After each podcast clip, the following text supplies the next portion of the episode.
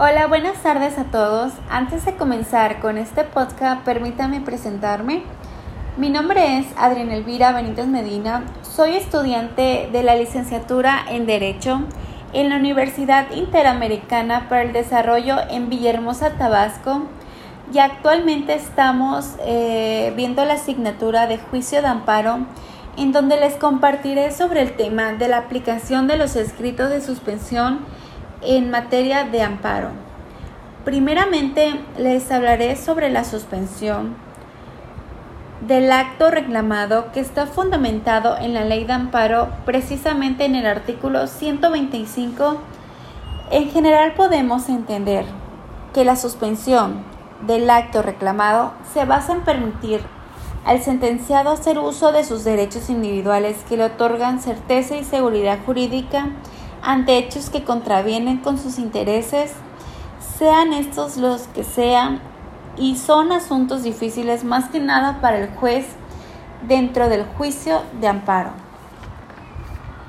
Para poder resolver como la ley lo establece, debe entrar al estudio en primer lugar las causales de improcedencias y al no existir estas deben hacer valoraciones pormenorizadas de esto y cada uno de los elementos en los que se va a hacer la autoridad señalada para llegar a su decisión final, que es la sentencia, y que finalmente se señala como acto reclamado cuando un individuo se ve afectado con dicha determinación.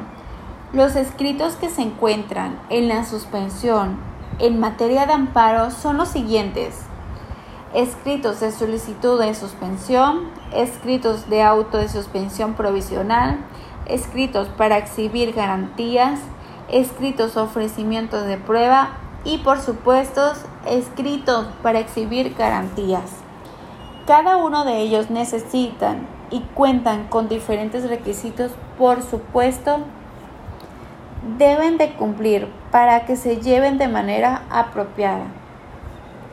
Bueno, esto sería todo de mi parte y muchísimas gracias por su atención. Hasta luego.